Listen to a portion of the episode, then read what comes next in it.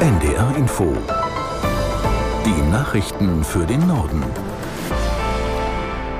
Um 11.31 Uhr mit Claudia Drews. Der brennende Autofrachter Fremantle Highway wird gerade an einen neuen Ankerplatz in der Nähe der niederländischen Wattenmeerinsel Schiermonnikoog gezogen. Dadurch soll verhindert werden, dass das Schiff wichtige Fahrrinnen durch die Nordsee von und nach Deutschland blockiert. Von der Insel Ameland Andreas Meyer-Feist. Bis gestern Abend lag der Autotransporter noch oberhalb der Insel Terschelling. Dorthin war er abgedriftet, nachdem er vor Ameland in Brand geraten war. Ungünstige Windverhältnisse hatten ein Abschleppen zunächst unmöglich gemacht. Immer wieder wurden die Schlepper durch dichte und giftige Rauchschwaden eingenebelt, die aus den Öffnungen des Frachters quollen. Der neue Ankerplatz soll für die Stabilität des Schiffes günstiger sein. Umweltschützer warnen vor einem Auseinanderbrechen des Schiffes und vor möglichen Folgen für das Wattenmeer. Der niederländische Minister für Infrastruktur und Wasserwirtschaft Mark Habers hatte aber in einem Schreiben an Parlamentsabgeordnete erklärt, dass durch das Abschleppen keine direkten Folgen für die Watteninseln, ihre Bewohner und für die Natur zu erwarten seien.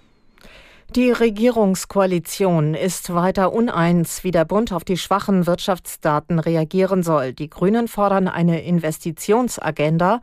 Die FDP warnt vor neuen Schulden. Aus Berlin Philipp Eckstein.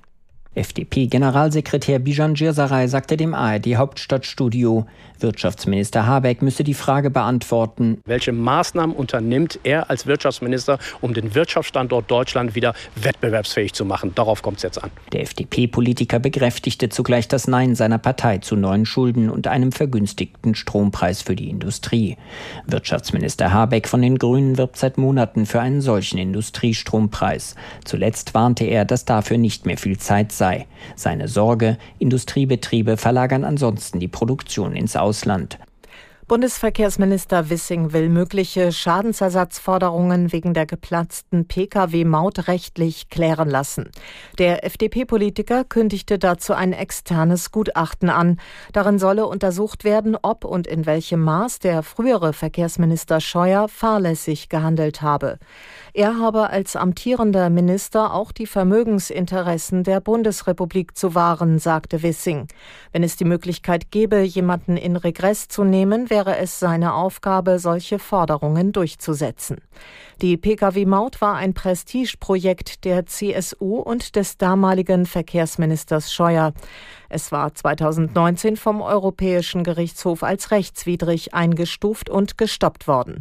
Der Bund muss deshalb mehr als 240 Millionen Euro Schadensersatz an die vorgesehenen Betreiber zahlen. Mehr als 11 Prozent der Bundesbürger konnten sich im vergangenen Jahr offenbar nicht mindestens jeden zweiten Tag Fleisch, Fisch oder eine gleichwertige vegetarische Mahlzeit leisten. Wie das Redaktionsnetzwerk Deutschland unter Berufung auf Zahlen der EU-Statistikbehörde Eurostat berichtet, stieg der Anteil im Vergleich zu 2021 um 0,9 Prozentpunkte. Aus der NDR Nachrichtenredaktion Wolfgang Berger. Knapp 10 Millionen Bürger müssen sich demnach auf diese Weise beim Essen einschränken.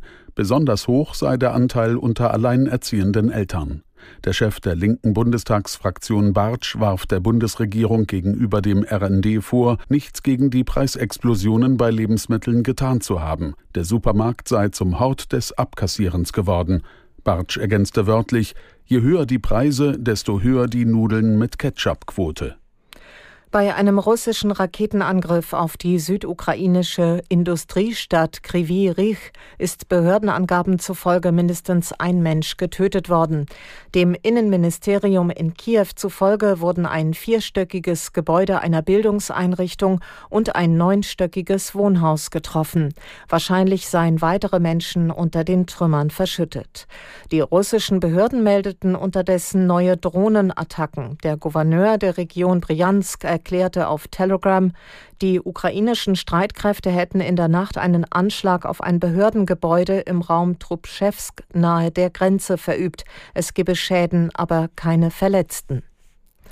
Nach heftigen Protesten in muslimischen Staaten wollen Dänemark und Schweden gegen Koranverbrennungen vorgehen. Schwedens Ministerpräsident Kristersson sagte, sein Land befinde sich in der schwersten sicherheitspolitischen Situation seit dem Zweiten Weltkrieg.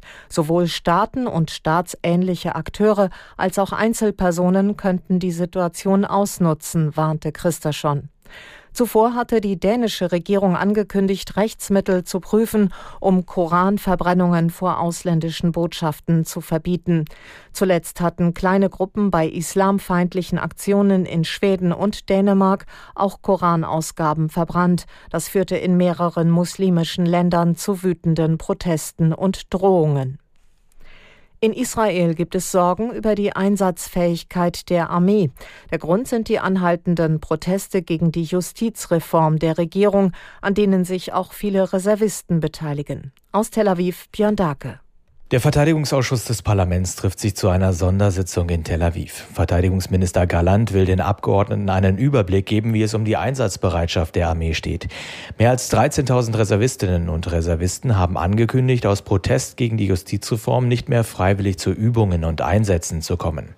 Noch hält sich die Armee zurück, gegen sie vorzugehen. Möglich wären Gefängnisstrafen, Suspendierungen oder Entlassungen. Die Reservisten sind ein wichtiger Teil der israelischen Streitkräfte. Einzelne Einheiten sind langfristig auf sie angewiesen. Die Proteste gegen die Justizreform gehen in die 30. Woche.